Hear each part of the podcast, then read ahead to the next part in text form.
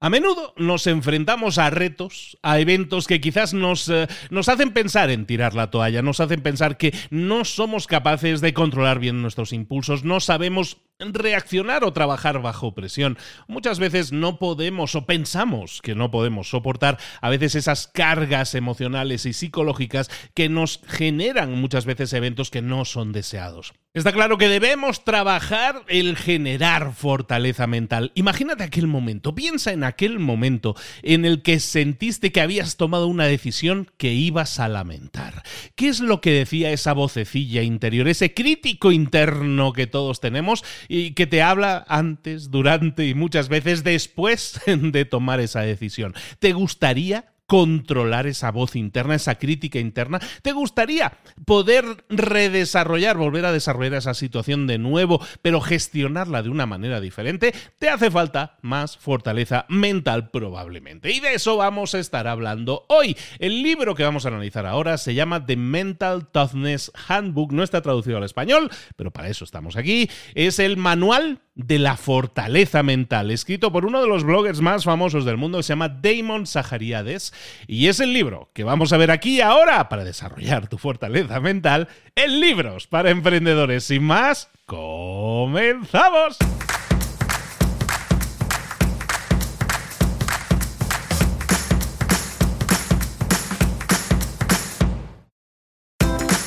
Bienvenidos al podcast Libros para Emprendedores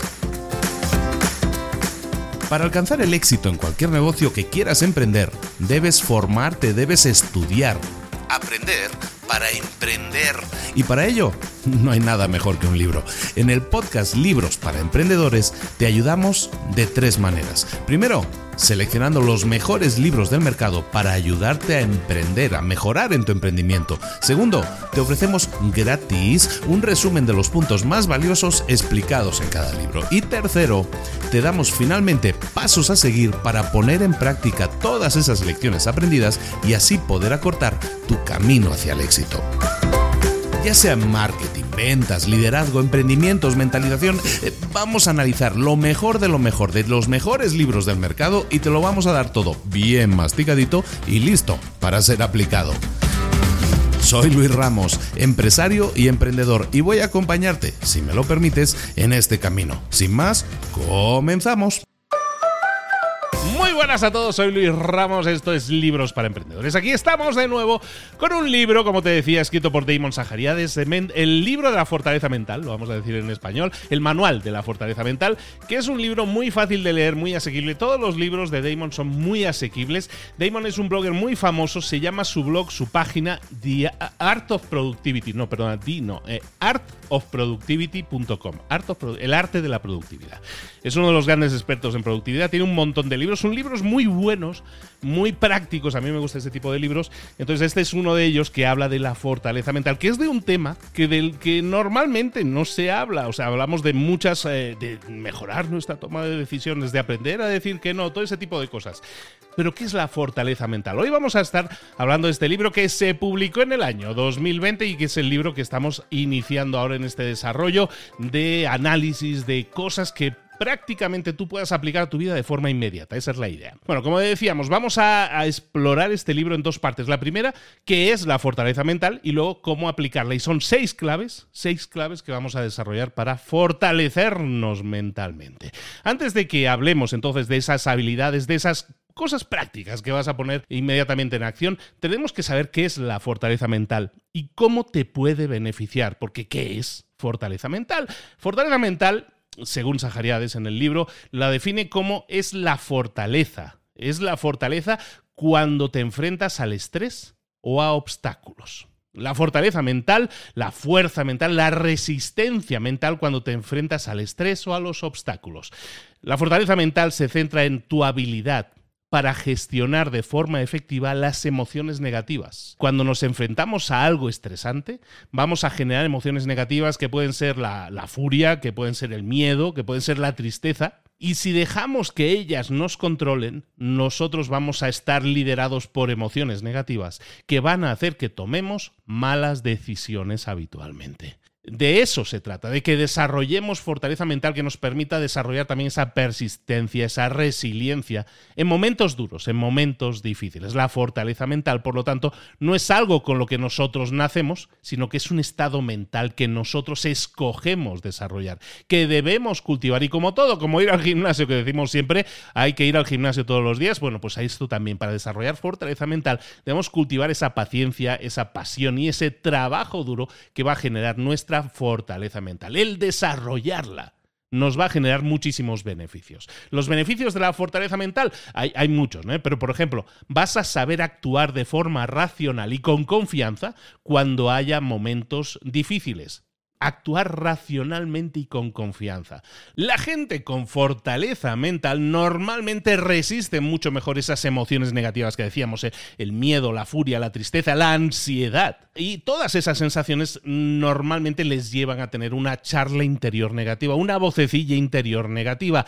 Si eres, si eres, si estás fortalecido mentalmente, vas a ser capaz de controlar también esa voz negativa y no te va a afectar tanto. Cuando nosotros nos rehusamos, nos negamos a permitir que los sentimientos negativos, las sensaciones negativas, las críticas, los pensamientos críticos negativos sobre ti mismo te consuman y que nublen tu forma de tomar decisiones, que nublen tu juicio, entonces lo que vas a conseguir es tomar mejores decisiones o muchas veces no abandonar las cosas. ¿Cuántas veces te has enfrentado a una situación difícil y has dicho, ¿sabes qué? No vale la pena. Y tomas una decisión y abandonas a lo mejor con un poco más de fortaleza mental hubieras resistido ese embate, ese estrés, y a lo mejor hubieras pensado con más claridad, en ese, lo estabas tomando, como dicen, se dice en español mucho, tomaste la decisión en caliente, ¿no?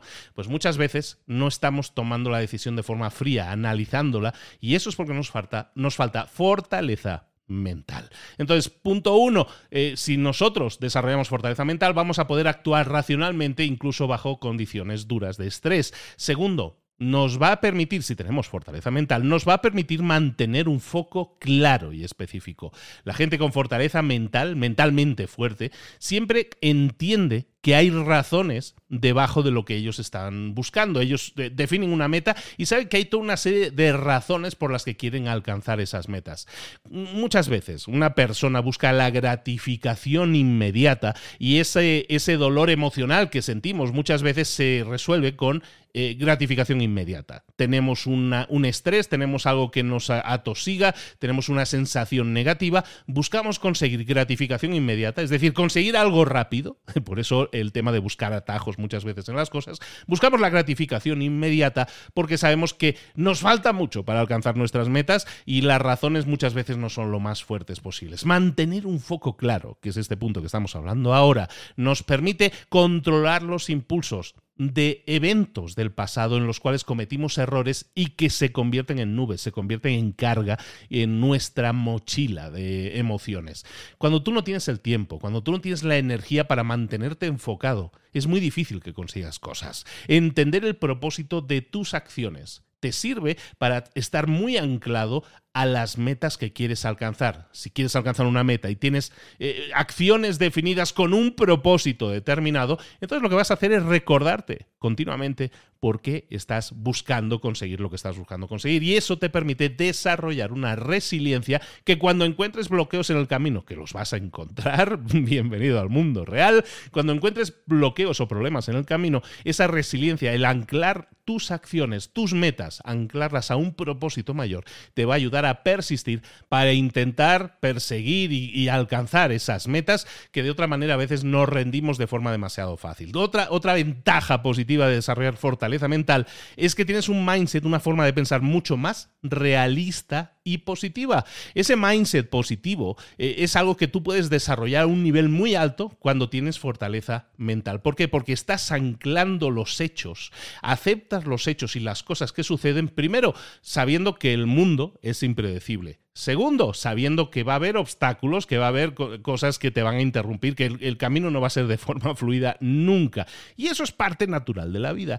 Y tres, también vas a, ver que tus avances siempre van a ser de acuerdo a un camino que tú habías visualizado y que estabas planteando como una realidad que se iba a producir. Cuando tú tienes este mindset que es positivo, que es realista, que está anclado en la realidad, que te está diciendo que el mundo es impredecible, que va a haber obstáculos, pero que tú vas a poder avanzar igualmente, cuando tú tienes este mindset, tienes un mindset realista, pero positivo, sabes que hay incertidumbre en el camino, pero lo que vas a hacer es saber que eso se va a producir y siempre vas a estar pensando en la búsqueda o la búsqueda de oportunidades, esperanza para encontrar caminos y soluciones a los problemas que se te presenten, incluso en las peores situaciones. Cuando nosotros aprendemos a distinguir entre aquello que podemos y no podemos cambiar, entonces podemos canalizar nuestra energía. Si yo sé que hay cosas que puedo cambiar, que están en mi mano cambiar, y hay cosas que yo no puedo cambiar, yo puedo escoger entonces es decir, mía, mi energía la voy a dedicar solo a aquellas cosas que sí puedo cambiar. ¿Qué sentido tiene anclarme en las cosas que no puedo cambiar y quejarme? ¿Va a cambiar algo? No, no va a cambiar nada. Lo único que va a cambiar es que te vas a anclar en una pausa en el camino que no te va a acercar a tus metas. En cambio, si tú canalizas tu energía en aquellas cosas que sí están en tu mano cambiar, entonces lo que haces es enfocarte exclusivamente en aquellas cosas en las cuales tu influencia genera cambios, tu influencia genera resultados. No vas a perder el tiempo con cosas que básicamente te quitan energía, te quitan enfoque, te, te quitan al final espacio mental para controlar otras cosas que sí puedes controlar. Otro beneficio, y ya terminamos con los beneficios de desarrollar fortaleza mental, es que te vuelves mucho más resiliente cuando hay fracasos o cuando hay contratiempos. La resiliencia, la, gente que es que tiene fortaleza mental, sabe reconocer que muchas veces hay errores, se producen errores, muchas veces hay decepciones, y que esos fallos son parte natural de la vida y los ven, y aunque esto es como una frase muy hecha, la fortaleza mental te ayuda a verlo así, cualquier error, cualquier fracaso los ven como oportunidades de crecimiento y de aprendizaje. Cuando tú dejas de ver el fracaso como un reflejo de que es que no soy bueno en nada, cuando tú te dejas de decir esas cosas y el fracaso que has generado es una consecuencia de, claro, es que como yo no soy bueno en nada, yo no soy bueno en esto, lo que estás haciendo es echarte tierra encima. No vas a poder abrirte a aceptar nuevos riesgos. Porque ya te estás echando tierra encima, ya te estás diciendo, es que ¿para qué probar cosas nuevas? Si sé que voy a fracasar, si no soy bueno en esto. Cuando nosotros vemos los fracasos, en cambio, como una oportunidad de crecimiento, decir, oye, pues esto no me ha funcionado, pero no por mí, sino porque he hecho o he realizado una serie de acciones que a lo mejor serían mejorables. Entonces empiezas a pensar de forma constructiva en decir, bueno, si hay acciones que están en mi mano, que he realizado y son mejorables, Vamos a hacerlas de nuevo, pero vamos a hacerlas mejor. Vamos a aprender de nuestros errores. La decepción existe. No estamos diciendo que no te decepciones porque algo no funcione, pero los errores, las decepciones, son parte natural de tu vida y al desarrollar la fortaleza mental puedes seguir adelante, incluso aunque haya decepciones, errores o fracasos en la vida, no son fracasos que te definan, sino simplemente son fracasos que definen acciones a mejorar. Y eso siempre es aprendizaje. Entonces vamos a hablar de cómo cultivar, cómo desarrollar nuestra fortaleza mental. Vamos a hablar de seis enfoques, seis estrategias que nos sirven para obtener todos estos beneficios de fortaleza mental que estábamos diciendo, traerlos, atraerlos a tu vida con estrategias muy fáciles de entender, muy a tu alcance y que puedes poner en práctica inmediatamente. Estrategia número uno, controla tus emociones negativas. Como decíamos antes, las emociones negativas están presentes en nuestra vida. Lo que tenemos que hacer es, eh, abrazarlas, entenderlas, gestionar nuestras emociones negativas para que podamos, eh, podamos ejecutar, seguir trabajando en, pico de forma, ¿no? Con enfoque total. Como hemos comentado antes, las emociones como el miedo, como el enfado, nos pueden desviar nos pueden desviar muy fácilmente, te van a liderar si tú les dejas que lideren y cuando las emociones de este tipo negativas lideran, tu vida, entonces lo que haces es tomar peores decisiones o muchas veces bloquearte y no pasar a la acción. Por lo tanto, controlar tus emociones negativas es necesario. ¿Cómo lo vamos a hacer? Tres claves que te pueden permitir ponerlas en práctica, siempre las pones en práctica, si pasas a la acción, evidentemente, te pueden permitir desarrollar un poco más ese control, esa, ese control de emociones negativas. Lo primero que puedes hacer, uno, racionalizar ese miedo, esa, esa angustia, esa, esa furia, esa tristeza en el momento en que aparezcan. Cuando tú tienes una emoción de este tipo y aparece, lo que tienes que hacer es como mentalmente dar dos o tres pasos atrás y verla esa emoción en perspectiva. Preguntarte si ese sentimiento, si esa sensación negativa tiene algún tipo de lógica, tiene algún tipo de razonamiento detrás que te esté impidiendo avanzar. Es decir, si yo tengo una emoción negativa que aparece, tengo miedo de, que, de fracasar, tengo miedo de que esto salga mal. Inmediatamente intento dar dos pasos atrás y preguntarme, ¿por qué tengo miedo? De, que, de avanzar? ¿Por qué tengo miedo de dar este siguiente paso? ¿Por qué? ¿Hay alguna lógica detrás? ¿Cuál es la lógica detrás? ¿Es que no estoy suficientemente preparado? ¿Es que me falta esto? ¿Es que sé que me van a pedir esto y no lo he preparado? Muchas veces el miedo es básicamente un reflejo de saber que no hemos hecho lo suficiente. Entonces demos esos pasos atrás. La emoción no deja de ser un aviso. Nos está avisando quizás de que no nos hemos preparado lo suficiente. Prepárate lo suficiente y busca la lógica detrás de esa emoción y al analizarla, de repente la emoción ya no es algo negativo, sino simplemente es un aviso de que hay algo que no estás teniendo en cuenta. Analicemos ese algo que no estás teniendo en cuenta y en el momento en que aparezca una emoción negativa, la tomemos como un foco rojo, como una luz roja que nos está diciendo, mm, quizás aquí hay algo que debería revisar. Segundo punto, estamos hablando, primer punto, racionalizar esas emociones en cuanto aparezcan, ¿no? Pensar en ellas de forma racional. ¿Por qué estoy sintiéndome así? Segundo, meditemos durante cinco minutos cada día. El tema de la meditación lo estamos sacando últimamente y en todos los libros que yo voy leyendo últimamente ya la meditación se ha convertido en práctica habitual de personas que quieren ser más productivas, más efectivas o en este caso eh, una, una, una fortaleza mental mayor. Meditar durante cinco minutos cada día y durante ese proceso intentar observar si aparecen emociones negativas. Cuando nosotros meditamos no quiere decir que tenemos la mente en blanco, nunca tenemos la mente en blanco, por cierto, lo que podemos hacer es analizar si aparecen emociones negativas, pero no las vamos a criticar, no las vamos a etiquetar Simplemente vamos a anotar mentalmente, si eso fuera así, la veracidad de nuestra charla negativa, por qué está apareciendo esa emoción negativa, lo analizaremos después. Es decir, yo me pongo a meditar, aparecen emociones negativas, simplemente tomo una nota mental de que esa, eso apareció y me vuelvo a enfocar en mi respiración. En este caso la meditación se basa mucho en control de la respiración, fijarte en tu respiración. Entonces, claro que tu mente va a empezar a vagar y a generar emociones negativas o aparecer pensamientos negativos. Los anotamos, pero en este caso seguimos ojos cerrados, nos enfocamos en nuestra respiración, nos enfocamos solo en nuestra respiración, como entra y sale de nuestro cuerpo. Y evidentemente, si aparecen pensamientos o emociones negativas que te distraen, te vuelves a enfocar en tu respiración. No juzgamos nada en ese momento. Tu mente está vagando. Cuando nosotros meditamos empieza a dar vueltas y empieza a conectar ideas o, o cosas que van apareciendo. Simplemente las visualizamos, estamos viendo eso, sí, perfecto, me vuelvo a mi respiración. No vamos a juzgar las emociones. Y al hacerlo de esa manera, también estamos tomando perspectiva o distancia con ellas. Claro que las emociones negativas se producen, no buscamos matarlas ni eliminarlas de nuestra vida, simplemente gestionarlas de mejor forma. Paso número 3, practicar la gratitud. Este es un tema que hemos tratado también muchísimas veces. De hecho, el tema de la práctica de la gratitud es algo que yo incluyo en prácticamente todas mis formaciones y es que hay que estar agradecidos. ¿Pero por qué? Porque muchas veces nos enfocamos en lo negativo y lo, lo hacemos el centro de nuestro pensamiento.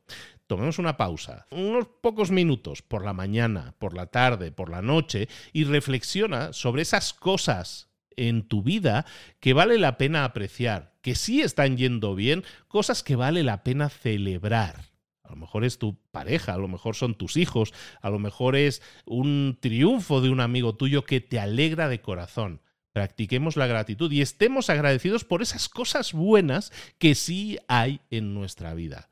Si esto lo hacemos un día, no sirve para mucho, pero si esto lo hacemos de forma repetida, lo que haces es poner en un pedestal, poner, darle el foco a esas pequeñas victorias que hay en tu vida. Y eso es un sistema de recompensa que estás activando en tu cerebro, por el cual todos los días siempre va a haber algo bueno que celebrar.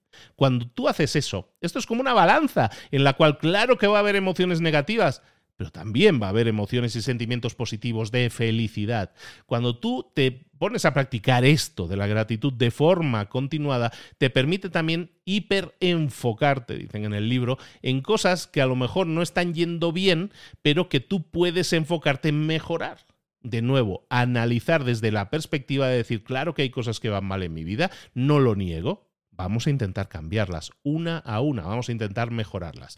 La práctica de la gratitud te va a ayudar muchísimo. Te reflexionemos. Estrategia número uno, controlar nuestras emociones negativas. Hemos hablado de analizarlas racionalmente, de meditar y de practicar la gratitud. La estrategia número dos es la de construir nuestra confianza, en algunos casos reconstruir nuestra confianza. Construyamos nuestra, nuestra confianza para ser, eh, para ser mentalmente fuertes. La fortaleza mental es tener confianza en nuestras habilidades a la hora de enfrentarnos a situaciones difíciles. Yo confío en que aunque haya una, una situación difícil, yo voy a saber enfrentarla. Confío en que voy a saber hacerlo. ¿Cómo aumentamos esta confianza? Eh, lo que tenemos que hacer es retar nuestra charla negativa, nuestra vocecilla negativa que todos tenemos en la cabeza, validándonos a nosotros mismos. Hablábamos, ¿no? Y lo hemos hecho desde la introducción, de esa vocecilla interna que es nuestro peor crítico. Es decir, no hay un crítico más duro que yo mismo, ¿no? Claro que no lo hay. Nosotros somos nuestros peores críticos. Muchas veces no lo asumimos, pero nuestro crítico interior eh, es alguien que está ahí siempre criticando todo lo que sale mal, es esa visión negativa de la vida. Esa vocecilla tenemos que acostumbrarnos no a escucharla, sino a responderle. Recordemos, estamos hablando ahora de incrementar nuestra confianza. Esa voz no es mala, no es un rasgo negativo de tu personalidad, todos lo tenemos, y esa, esa vocecilla negativa, ese crítico interno, lo que hace es intentarnos mantener a salvo del peligro. Entonces lo que hace es darnos una charla negativa. Lo hace mal, aviso, lo hace mal, ¿no? Los mensajes que hace no son productivos. Pero lo que hace es intentar ahorrarnos dolor. Entonces nos envía mensajes negativos para que ni intentemos hacer nada, que estemos donde estamos, quietito estás mucho mejor, ¿no? Si nosotros queremos evolucionar, si nosotros queremos desarrollar más y mejor nuestra confianza, tenemos que asumir que vamos a tener que saber gestionar mejor los riesgos.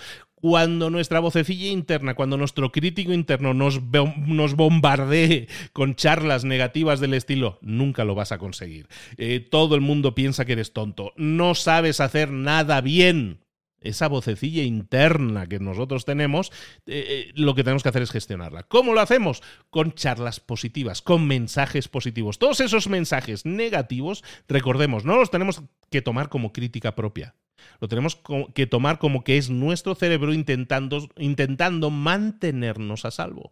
Lo que vamos a hacer es contrarrestarlo, de nuevo, es una balanza en la que vamos a poner también eh, esos mensajes positivos que nos van a permitir que nuestra confianza en nosotros mismos se erosione demasiado, que tengamos la habilidad para gestionar mejor las situaciones difíciles. ¿Cómo lo vamos a hacer? Bueno, vamos a estar atentos, vamos a estar siempre escuchando a nuestro crítico interior. Y cuando aparezca y diga, es que no eres bueno para nada, es que no sabes hacer nada bien, entonces inmediatamente le vamos a mostrar un poco de amabilidad a ese amigo interno, que es nuestro mejor amigo y que está intentando cuidarnos, pero no lo hace de la forma adecuada. Cuando tu crítico interno te diga, es que no haces nada bien, es que no sabes hacer nada bien, lo vamos a contrarrestar, vamos a, a contraatacar con un mensaje del estilo de, eso no es verdad. Hoy le di de comer a mi perro, hoy saqué a pasear a mi perro, hoy salí a hacer mis 10.000 pasos, hoy trabajé un rato con el, tema de la gestión de las facturas, hoy llamé a mi madre para ver qué tal estaba y le hizo sentir súper bien. Hoy hice cosas bien. También. Entonces, cuando tú te digas a ti mismo es que no haces nada bien, dices, no, no, espérate un momento. A lo mejor no todo, pero hay cosas que sí hago bien. Y te centras entonces en las cosas que haces bien. El, el tener compasión hacia uno mismo, por uno mismo, nos va a hacer desarrollar mucha más confianza. Nos va a ayudar a gestionar mejor las situaciones difíciles, porque va a, permitirnos enfrentar nuevos riesgos. Cada vez que aparezca algo que tenemos que enfrentar, pues vamos a aceptar ese riesgo y lo vamos a enfrentar. ¿Por qué? Porque tenemos mayor confianza en nosotros mismos. Vocecilla interna, recordemos, no es mala, está intentando protegernos, pero entendámoslo como tal y vamos a contrarrestarla con mensajes positivos. Cuando nos critique diciendo que todo lo hacemos mal, no, no, todo no esto lo he hecho muy bien, esto también, esto también, esto también, toma ya. Balanza contrapesada y de esta manera vamos a tener una vocecilla interna mucho más controlada. Otra cosa que podemos hacer, recordemos, estamos en la estrategia número 2 de desarrollar nuestra confianza. Además de controlar nuestra voz interna, lo que vamos a tener que aprender también a hacer es a validarnos.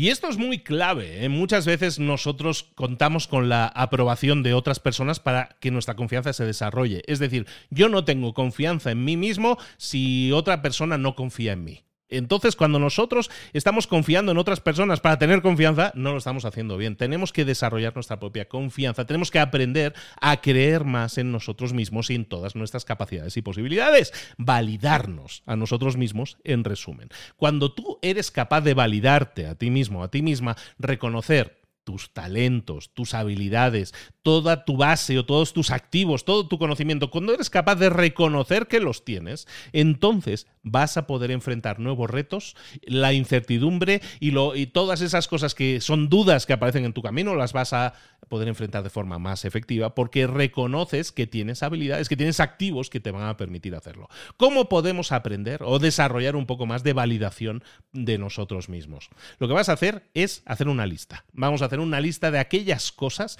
en las que nos falta confianza. ¿Cuáles son esas cosas en las que te falta confianza? Y vas a poner a continuación al lado de cada una pasos que puedes dar para disminuir ese impacto que te está generando en tus inseguridades. Es decir, hago una lista de cosas. Por ejemplo, em, a mí me falta confianza a la hora de tomar decisiones, ¿no? Pues entonces lo que voy a hacer es intentar trabajar esa falta de habilidad para la toma de decisiones. ¿Qué es lo que voy a hacer? Hacer un listado de cosas que puedo hacer. Como por ejemplo, todos los días voy a tomar una decisión eh, de bajo perfil, una decisión fácil de tomar, para entrenarme a mí mismo esto, como decíamos, como ir al gimnasio. Si todos los días tengo que escoger a lo mejor en qué tipo de comida voy a hacer que es mejor para mí o qué ejercicio voy a hacer que sea mejor para mí, pero tomo decisiones y me pongo siempre en la disyuntiva de decir, ¿qué escojo? ¿A o B? Al hacer eso, lo que hacemos es entrenar a nuestro cuerpo y a nuestra mente para decir, sí, puedo tomar decisiones, que a lo mejor no son muy difíciles de tomar, pero bueno, yo tengo que empezar por alguna parte. Entonces, si ese es el problema, que es tu falta de confianza a la hora de tomar decisiones, si es tu falta de confianza a la hora de hablar en público, pues ¿qué es lo que vamos a hacer? Dar pequeños pasitos, como decimos, ir al gimnasio cada día y empezar con el ejercicio más fácil posible. Si te cuesta hablar en público, por ejemplo, pues ¿qué es lo que vas a hacer? Oye, comprometerte a hacer cada día una mini charla en público. A lo mejor son 20, son 30 segundos. A lo mejor es en el café con tus compañeros tomar la palabra, la voz cantante, y estoy seguro de que ahí a lo mejor no te cuesta tanto. Tomar la, la voz cantante y proponer un tema. O decir, hoy vi, analicé esto y me he dado cuenta de tal o cual cosa. Y lo que haces es compartir durante 30, 40 segundos, un minuto, esa idea. Si esto lo empiezas a hacer todos los días, te va a permitir desarrollar un poco más esa habilidad de hablar en público. Y eso, si lo haces delante de cuatro o cinco personas, si ya no te cuesta, pues luego a lo mejor lo puedes hacer en tus reuniones de equipo con 8, 10, 12 personas. Y hacer lo mismo, pensarlo de la misma manera. Voy a compartir algo corto, rápido y que pueda ser una reflexión que le sume a las demás personas. Piensa que lo que estás haciendo es ayudar a terceros y que estás buscando impactarles. Cuando tú haces eso, empiezas a liberar una versión no mejor, pero más auténtica de ti mismo, porque siempre somos nosotros mismos, pero lo que hacemos es destapar el tarro de las esencias, lo que hacemos es fortalecer nuestra identidad a la hora que somos mucho más capaces de gestionar nuestras emociones. Nuestra fortaleza mental está creciendo, estrategia número dos, hemos hablado de construir nuestra confianza mediante el control de nuestro crítico interno, mediante la validación de nosotros mismos. Nos vamos con la estrategia número tres, enfrentar los retos de forma valiente. Enfrentar los retos de forma valiente. Cuando nosotros somos, tenemos una fortaleza mental grande, lo que hacemos es demostrar muchas veces valentía ante la adversidad. Cuando las cosas se ponen difíciles, seguir adelante. Vamos a por ello. ¿Vale? Eso es valentía, eso es coraje. Y eso es algo que también debemos desarrollar. Que hay gente que parece que lo trae de serie, puede ser, puede ser, pero yo creo que no. Yo creo que lo que podemos hacer es desarrollarlo. Cuando tú identificas retos. Y cuando tú enfrentas retos de forma proactiva, con una orientación a la acción, de pasar a la acción, el mindset de pasar a la acción, muchas veces esa parálisis por análisis, esos sentimientos que te paralizan, el miedo probablemente también, la furia, todo eso que no te permite avanzar, lo eliminas. Te permite prepararte más y mejor para responder a obstáculos, para hacerlo de forma más productiva y con mayor confianza. ¿Cómo lo vamos a hacer? Oye, muy fácil. Vamos a aceptar las situaciones directamente. Vamos a rehusarnos a permitir que las situaciones nos controlen. Acepta la situación, no permitas que te controle. Reconoce que esto es algo que te está sucediendo, que está aquí y que lo vamos a superar. ¿Cómo lo vamos a hacer? Paso a paso, día a día. Y hay cosas que a veces sentimos como una gran piedra que se nos cae encima. Es que me he divorciado, me ha pedido el divorcio y se me hunde el mundo. Es que me han diagnosticado con cáncer y se me hunde el mundo. Es que se ha muerto, ha fallecido tal persona cercana a mí y se me hunde el mundo.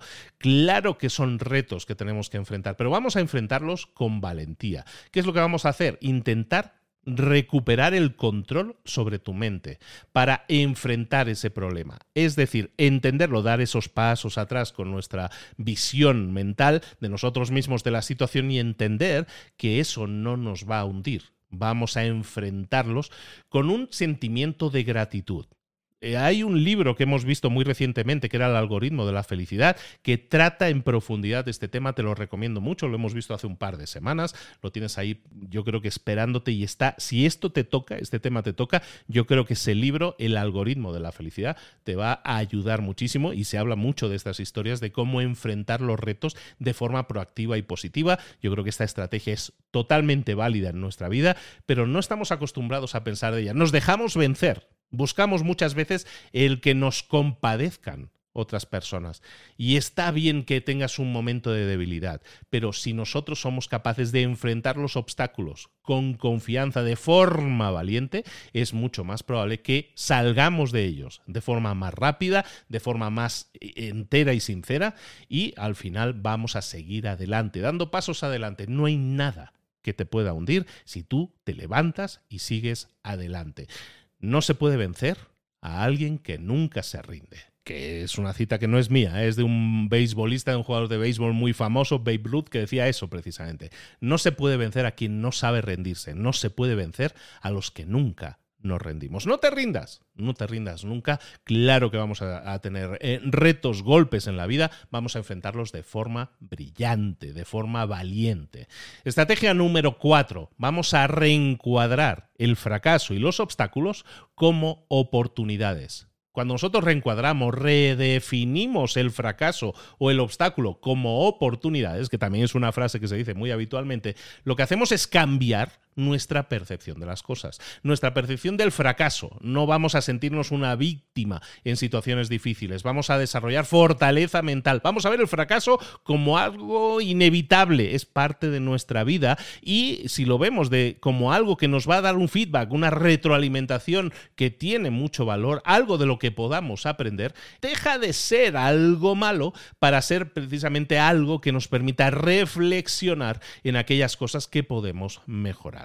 Eso significa que tenemos que estar abiertos a aprender de nuestros errores. Y esto significa que para estar dispuestos a aprender de nuestros errores, tenemos que admitir que no somos perfectos, que cometemos errores y que los aceptamos y que públicamente decimos, he cometido un error. Y estoy dispuesto a aprender de ello. Cuando tú eres capaz de hacer todo esto, te estás diciendo a ti mismo, a ti misma, que está bien si no soy perfecto, que está bien si cometo errores, pero también está bien porque me permite crecer. Tengo la capacidad de crecer, de persistir, tengo la capacidad de tener éxito. Cada vez que tú te enfrentas a cosas negativas en tu vida, y todos vamos a tener sensaciones negativas en, nuestra vida que a veces como que nos superan, pero cada vez que nosotros repetidamente nos acercamos a esos contratiempos, con este mindset de vamos a intentar aprender algo de, esto, vamos a enfrentarlo, vamos a intentar solucionarlo, vamos a salir de aquí y vamos a intentar que no vuelva a suceder.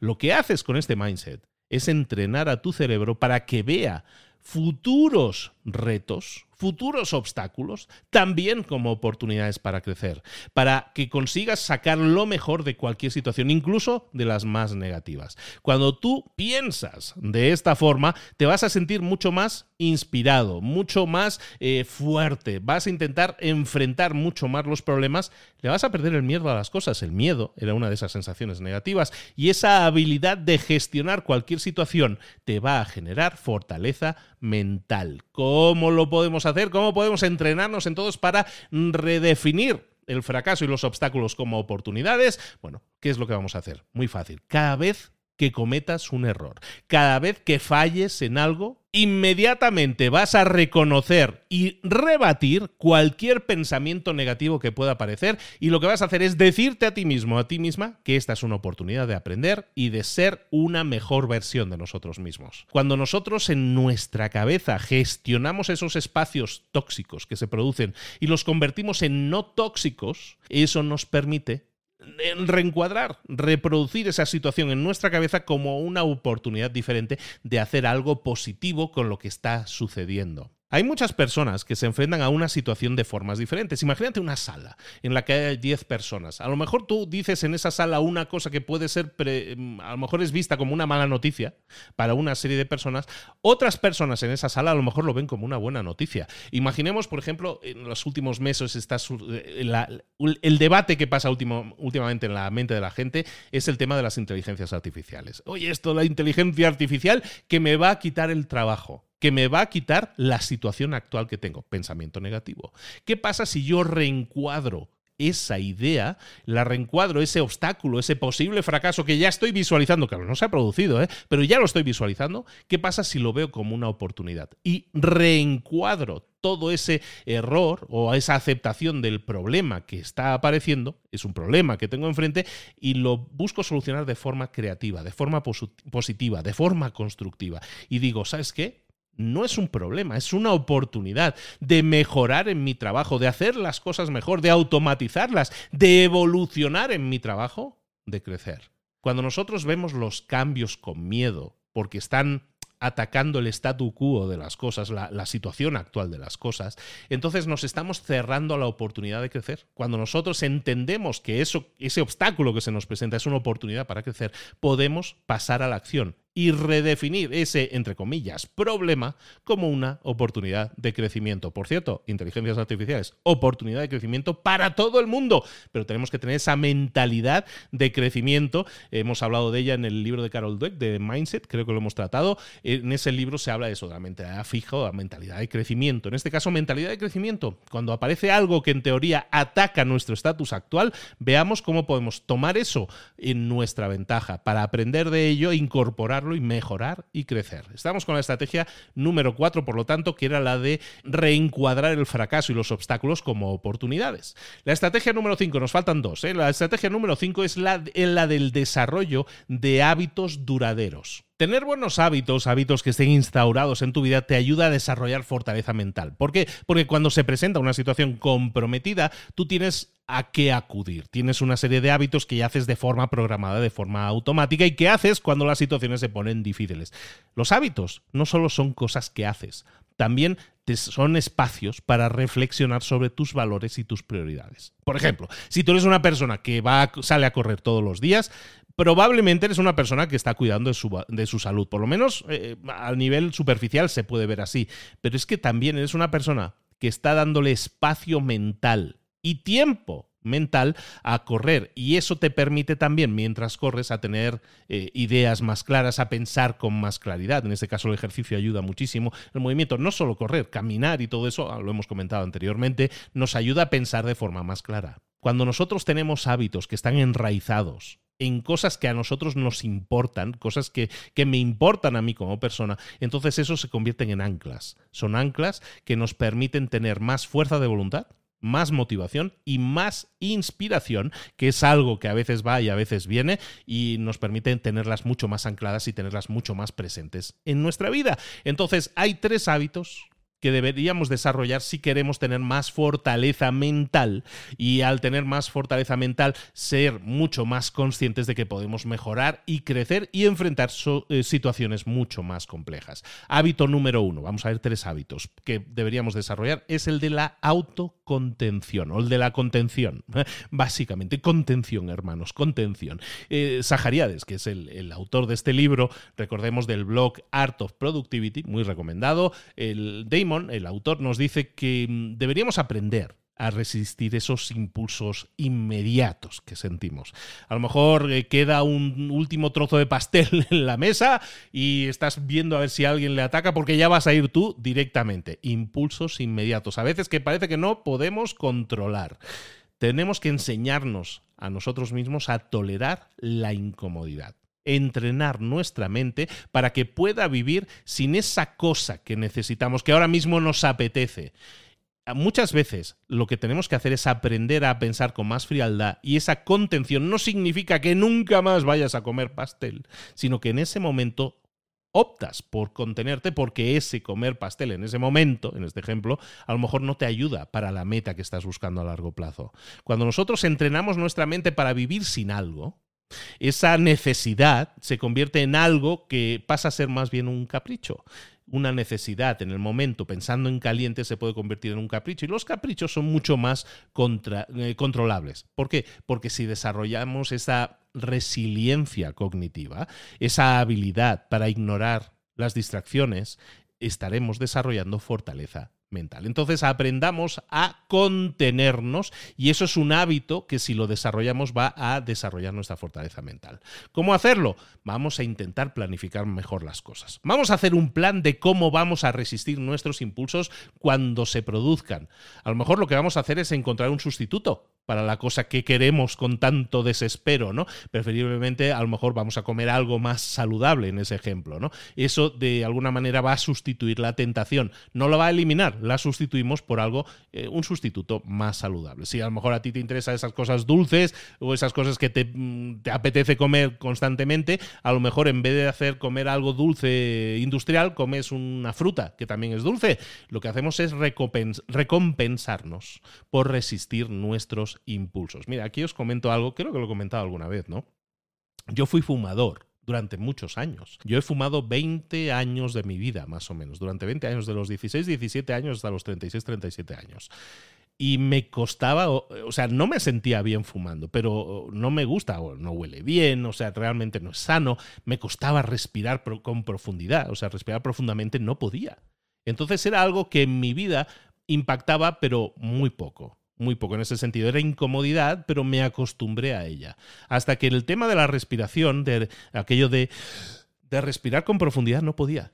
No se me llenaban los pulmones de aire y empecé a decir, eh, con treinta y tantos años, empecé a decir, oye, pues eh, esto, ya no, esto sí ya me está afectando. Esto sí ya no me gusta. Entonces, ¿qué es lo que haces? Haces un plan para resistir los impulsos que van a hacer que, que si dejas de fumar vuelvas a fumar. Yo lo he intentado con chicles de nicotina, con parches de nicotina y no había manera. En ese, caso, estaba buscando un sustituto. Entonces lo que hice al final fue cortar tajantemente, pero sabía que los impulsos iban a llegar. ¿no? Es como un drogadicto que le dejas de dar la droga y ¿qué sucede? Pues tiene impulsos que se le despiertan de necesito, necesito, necesito, ¿no? porque al cuerpo le estás quitando algo a lo que estaba acostumbrado. ¿Qué es lo que hice? Lo que hice fue planificar, en ese caso sabía que los primeros meses iban a ser muy complicados. Yo en aquella época, con 36, 37 años, estábamos, estábamos de boda constantemente, nos, estábamos siendo invitados a muchas bodas, nuestros amigos se estaban casando, entonces íbamos a muchísimas bodas. Íbamos, salíamos y había muchas reuniones sociales. Y yo en las reuniones sociales ya sabes que voy a tener un cigarrillo en la mano y en la otra voy a tener ahí un, un alcohol, ¿no? Algo de alcohol. Entonces yo sabía que tenía todo eso asociado. Entonces, ¿qué es lo que hice?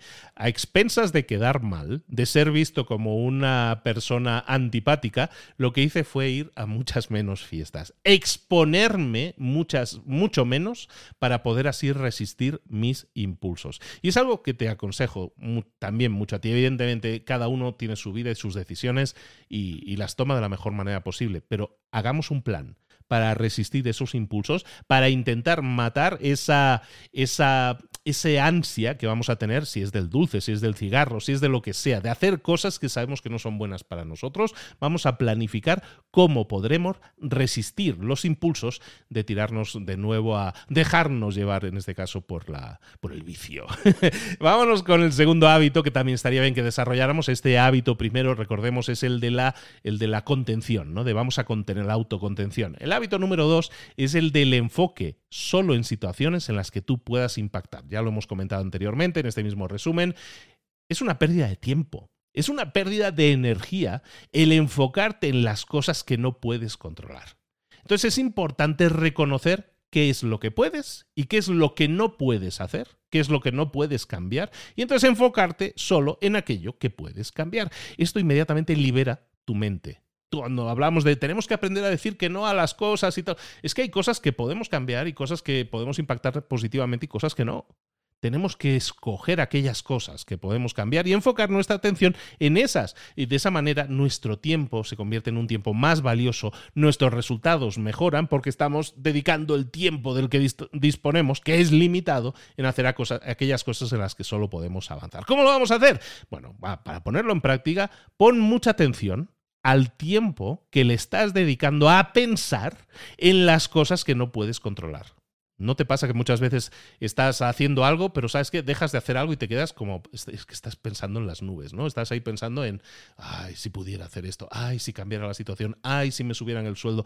Oye, en vez de pensar en cosas que no puedes controlar, vamos a reenfocar nuestra energía en las cosas en las que yo sí puedo generar un impacto positivo. Por ejemplo, en vez de perder el tiempo preguntándome si a mi jefe le gustará el informe que he realizado, si lo hice suficientemente bien o si va a subirme el sueldo, lo que sea, oye, voy a enfocarme en hacer las cosas lo mejor que puedo hacer. Porque eso sí está en mi control. El que mi jefe tome una decisión que a mí me gustaría que tomara, o que el gobierno o quien sea tomara una decisión que mí me gustaría que tomaran es pensar en, gente, en cosas y en decisiones que están fuera de mi control. Enfócate en hacer aquello que sí está bajo tu control de la mejor forma posible. Último hábito que también sería necesario, recordemos, estamos hablando del primer hábito a desarrollar eh, la contención, segundo hábito, enfocarnos, enfocarnos en las cosas que podemos impactar y controlar. Hábito número tres, compromiso de cambio. ¿Qué es el compromiso de cambio? El comprometerte de forma consistente, de forma constante, en buscar generar cambios en tu vida. No conformarnos básicamente con las cosas como están, sino siempre normalizar, hacer como normal el proceso de salir siempre de nuestra zona de confort em, y enfrentarnos a cosas desconocidas. Cuando nosotros eh, aceptamos que siempre vamos a tener una oportunidad eh, de tomar el control de nuestra vida, de hacer cosas mejor, de mejorar, de pulir, de optimizar las cosas, en vez de estar esperando pasivamente a que las cosas sucedan y yo no hacer nada. Lo que vamos a hacer es reforzar nuestra confianza y nuestra habilidad para hacerlo de forma más continuada. Entonces, ¿de qué estamos hablando aquí cuando decimos comprométete, compromiso de cambio? Pues básicamente definir cómo hacerlo, ¿eh? cómo llevarlo a la práctica. Define metas, que sean muy alcanzables, que sean pequeñas, que aumenten la posibilidad de que tengas éxito. Es conseguir pequeños éxitos, pequeñas victorias rápidas, que te permitan sentir una recompensa de forma casi inmediata. Si yo me pongo una meta muy fácil de alcanzar, la llevo a cabo y la alcanzo, en mi mente da igual si era fácil de alcanzar o no. Lo que hay en mi mente es sensación de éxito, de prueba superada. Y eso realmente es una experiencia que se anida en nuestra mente y que es tan fuerte como una droga y decir, uy, he hecho esto, me ha ido bien, lo he conseguido, lo he alcanzado, me siento bien, siento que prueba superada, éxito. Y esto me va a animar a hacer otra cosa más. Entonces empieza a ponerte metas pequeñas, alcanzables, que llamaremos victorias rápidas, y que aumenten la posibilidad de que tengas éxito, que sea muy fácil que las consigas realizar y que eso te genere sensación de éxito, esa sensación de éxito, ese feeling de éxito va a ser una experiencia que vas a querer generar una y otra vez. Es un gran hábito. Por ejemplo, si eres una persona que le gustaría tener la casa más ordenada, pero a lo mejor es un poco desordenada, ¿no? Dices, no, pero quiero cambiar. Entonces lo que vamos a hacer es, en vez de ponerme una meta que sea, quiero tener la casa completamente limpia y ordenada de una vez, que eso es una meta muy difícil a lo mejor de conseguir, lo, lo que vas a hacer es, ¿sabes qué? Me voy a enfocar en una habitación por día, o en un espacio por día, o en un dos metros cuadrados por día para empezar. Y lo que vamos a hacer es enfocarnos en esa estantería que tienen los libros desordenados, en la mesa de trabajo en la que estés sentado ahora a lo mejor y que dices, mm, sería un poco mejorable el orden en esta mesa. Oye, pues ordena tu mesa. El tener un entorno ordenado nos va a ayudar a pensar mejor, pero muchas veces está tan desordenado que no nos, no nos, sale del alma empezar. ¿no? Vamos a experimentar entonces con pequeñas metas, pequeños avances, pequeñas victorias rápidas que nos generen ese, lo llamamos los americanos, el momentum, ¿no? ese empuje, esa bola que cada vez gira más rápido y que nos permite completar la meta que al final queríamos, que era tener la casa más ordenada y limpia y que es conseguible si lo hacemos pasito a pasito. Empezamos por tu mesa, empecemos por tu mesa. Nos vamos con la última estrategia. Estrategia número 6 es aceptar el aburrimiento. Ojo a esta. El aburrimiento es una parte completamente natural del proceso de dominar algo. Si tú quieres desarrollar fortaleza mental, hay que entender que hay un momento en el desarrollo de la fortaleza mental en la que nos vamos a aburrir si yo quiero eh, practicar cualquier habilidad que yo quiera mejorar en la vida y lo quiero hacer durante un espacio prolongado de tiempo, a lo mejor quiero practicar, aprender a tocar la guitarra y sé que tengo que practicar muchas horas todos los días. O aprender a tocar el piano, tengo que practicar muchas horas eh, todos los días. Habrá momentos de tedio, habrá momentos de aburrimiento. Es importante que veamos ese aburrimiento como una oportunidad, no algo que me está diciendo, Ay, ya me quiero ir. El aburrimiento, el aburrirse, hoy en día es algo que la gente está perdiendo y es algo completamente natural y que permite, cuando nos aburrimos, que nuestra mente empiece a divagar. Y divagar, así dicho, parece algo negativo, pero cuando nuestra mente empieza a divagar, empieza a imaginar, empieza a conectar cosas, eh, neuronas con neuronas, y empiezan a pasar cosillas. Eso pasa cuando nos aburrimos. Si nosotros no le damos al cerebro oportunidad de aburrirse, porque en cuanto me aburro me pillo el teléfono y me pongo a ver Instagram o TikTok o compañía o YouTube, ¿qué sucede? Que nunca me voy a aburrir. Estoy ocupando siempre el cerebro con algo, con algo, con algo, pero es con algo que realmente lo único que hace es rellenar el cerebro, no de ideas, sino de tiempo perdido. ¿Vale? Entonces, ¿qué es lo que tenemos que hacer? Aceptar el aburrimiento como parte integral de nuestra vida. ¿Cómo lo vamos a hacer? Reconociendo el aburrimiento cuando lo sentimos. Tienes que prestar atención y reconocer que estás aburrido, que estás aburrida en ese momento y no pensar que eso es algo negativo los sentimientos negativos se asocian muchas veces al aburrimiento. Decir, ay, es que me estoy aburriendo, e inmediatamente sentimientos negativos, ¿no? Me enfado, estoy perdiendo el tiempo, no sé qué. No, hay toda una serie de sentimientos negativos asociados al aburrimiento.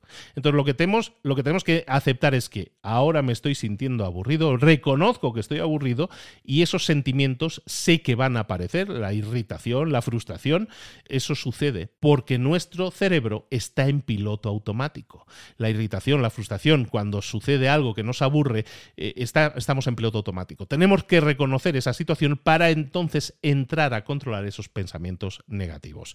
¿Qué es lo que vamos a hacer también para entender el aburrimiento como algo como parte integral, no es negativo en nuestra vida, vamos a meditar, lo hemos comentado antes. Cuando tú pones tu mente en el momento presente, que eso es lo que hace la meditación, concentrarte en tu respiración, estar en el momento presente, no pensar en nada concreto. ¿Qué es lo que haces? Estás mucho más calmado, estás mucho más calmada, y cuando te sientes aburrido, de repente dejas de sentirte aburrido dejas de sentir que no estás eh, haciendo nada productivo, pero lo estás haciendo. Estás controlando esa sensación de aburrimiento y llevándola a sitios mucho más positivos y quitando de ti esos sentimientos negativos del piloto automático. Eso te permite reenfocarte y seguir trabajando de nuevo de formas mucho más productivas en tu crecimiento. Y por último, vamos a recordarnos siempre que hay una meta mayor. Muchas veces cuando yo estoy haciendo algo, decíamos el aprender a tocar la guitarra, pues sí que hay un momento en que a lo mejor va a ser tedioso, va a ser aburrido, ya no quiero estar, estoy tocando siempre la misma canción, lo que sea. Cuando nosotros nos enfocamos en nuestra meta y aparecen cosas que nos aburren, hay trabajo aburrido que es parte del proceso, entonces lo que tenemos que hacer es reconocer que eso es parte del proceso y reconocer por qué lo estoy haciendo recordar por qué lo estás haciendo. ¿Qué es lo que quieres conseguir al aprender a tocar la guitarra? Es que quiero aprender a tocar la guitarra porque sé que a mi hija le gusta mucho cantar y quiero acompañarla, quiero que toquemos juntos, quiero generar esa sensación de vivir algo especial, de, de crear cosas juntos. No solo momentos que me van a producir mucha satisfacción, sino también unión entre mi hija y yo. Y a lo mejor por eso empiezo a tocar la guitarra. Y a lo mejor enfrento el aburrimiento que me produce a veces tocar la guitarra recordando cuál es mi meta. La meta de tocar con mi hija juntos y hacer ese mini dueto en un evento, en donde sea. Y eso es algo que me va a llenar inmediatamente y va a decir, ¿sabes que Sí, me estoy aburriendo tocando siempre la misma canción, pero... Oh, y cuando me vea yo allí tocando con ella, esas miradas de mi hija y esa sensación de felicidad difícilmente me la va a quitar nadie. Estoy recordándome a mí mismo que tengo una meta mayor. Entonces, esta es la, la estrategia número 6, la de que abracemos, aceptemos el aburrimiento como parte de nuestros procesos, aceptarlos y no dejarnos llevar por los momentos de negatividad por esos pensamientos negativos de irritación, de frustración, nos va a permitir salir del piloto automático y generar mayores resultados. Es parte del proceso, el aburrimiento es parte del proceso. Esta era la estrategia número 6. Vamos a recordar todas las estrategias de forma rápida. Estrategia número 1, controla tus emociones negativas, ¿no? Racionalicemos el miedo, las sensaciones negativas que sintamos, meditemos, practiquemos la gratitud. Estrategia número 2, construyamos nuestra confianza, ¿no? Eh, aprendemos a, a controlar nuestro crítico interno, aprendamos a validarnos a nosotros mismos. Estrategia número 3, vamos a enfrentar los retos de forma valiente, ¿no? No vamos a, a, chantarnos, no vamos a rehusarnos a enfrentar un, algo que nos esté sucediendo, vamos a hacerlo de forma valiente. Estrategia número 4, vamos a reencuadrar el fracaso y los obstáculos como oportunidades de crecimiento. Estrategia número 5, vamos a desarrollar hábitos de largo recorrido, como hemos dicho, la, la contención, hábito número 1, también el enfocarnos en las cosas en las que realmente podamos generar un impacto, hábito número 2 y hábito número 3 era, eh, era compromiso al, al cambio, ¿no? Compromiso con el cambio constante. Y la estrategia número 6 era la de la aceptación del aburrimiento. Recordemos que el aburrimiento es parte de los procesos, aceptándolos y generando esa conexión con, lo que queremos alcanzar, con las cosas que estamos queriendo alcanzar, va a hacer que el aburrimiento se convierta en una parte inherente de lo que pasa y de hecho nos va a permitir, si nos dejamos aburrirnos un poco, nos va a permitir conectar nuevas ideas que nos van a hacer mucho mejores, más efectivos a la hora de buscar resultados.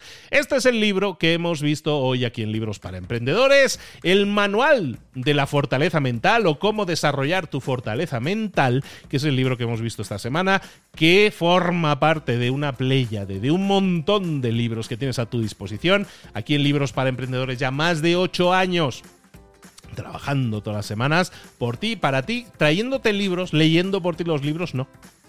no los estoy leyendo por ti, los estoy leyendo contigo.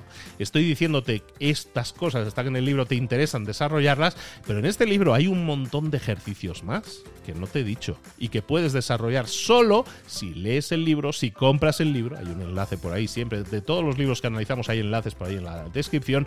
Si analizas este libro, si tomas de él aquello que te sirve y aquello que no te sirve. Lo único que hago es acercarte a esos libros, decirte esto es lo que de esto se habla en este libro, pero que yo hago no sustituye al libro. Recordemos que te invito como siempre a que una vez que hayas probado un poco de lo que hay en este libro, si te gusta, si te sintoniza, que compres el libro completo y eso te va a llenar muchísimo más y te va a permitir conseguir muchos mayores resultados. Soy Luis Ramos, esto es Libros para Emprendedores. Te pido una cosilla, oye, ¿me puedes dejar cinco estrellas? Ya que estás, cinco estrellas, es muy fácil. Vete al, aparatillo que estés utilizando, probablemente tu teléfono, estás escuchando esto en Apple Podcast, estás escuchando esto en Evox, estás escuchando esto en Spotify, en cualquiera de ellos. Puedes ir directamente haciendo clic en el nombre, Libros para Emprendedores, y debajo hay unas estrellitas, déjame cinco. ya, no me dejes cuatro. Para dejarme cuatro no me dejes ninguna. Dame cinco estrellas. Si te ha gustado, si te ha sumado, si te ha servido, si te ha motivado a pasar a la acción. Ojalá y así sea. Con esas cinco estrellas estás sumando un voto más para que más gente descubra este podcast, le sirva, le sume, le haga mejor persona y crezca en lo personal y en lo profesional. No, siempre igual, ¿no? Es que me alargo mucho las despedidas. Pues perdón por ello, pero oye, que, que, quien haya llegado hasta aquí supongo que se lo pasa un poquito bien conmigo. Muchísimas gracias por ello. Te veo la próxima semana con un nuevo libro aquí en Libros para Emprendedores. Besos y abrazos. Nos vemos. Hasta luego.